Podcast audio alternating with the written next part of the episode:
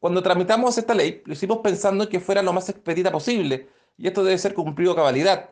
No podemos permitir que los ciudadanos que necesiten acceder a sus fondos no puedan hacerlo por tener el canal vencido. Las AFP tienen el deber de realizar este proceso ágil y eficientemente. Es mi obligación fiscalizar que así sea. Esta situación ya ocurrió en el primer retiro, por lo que molesta y resulta extraño que vuelva a pasar.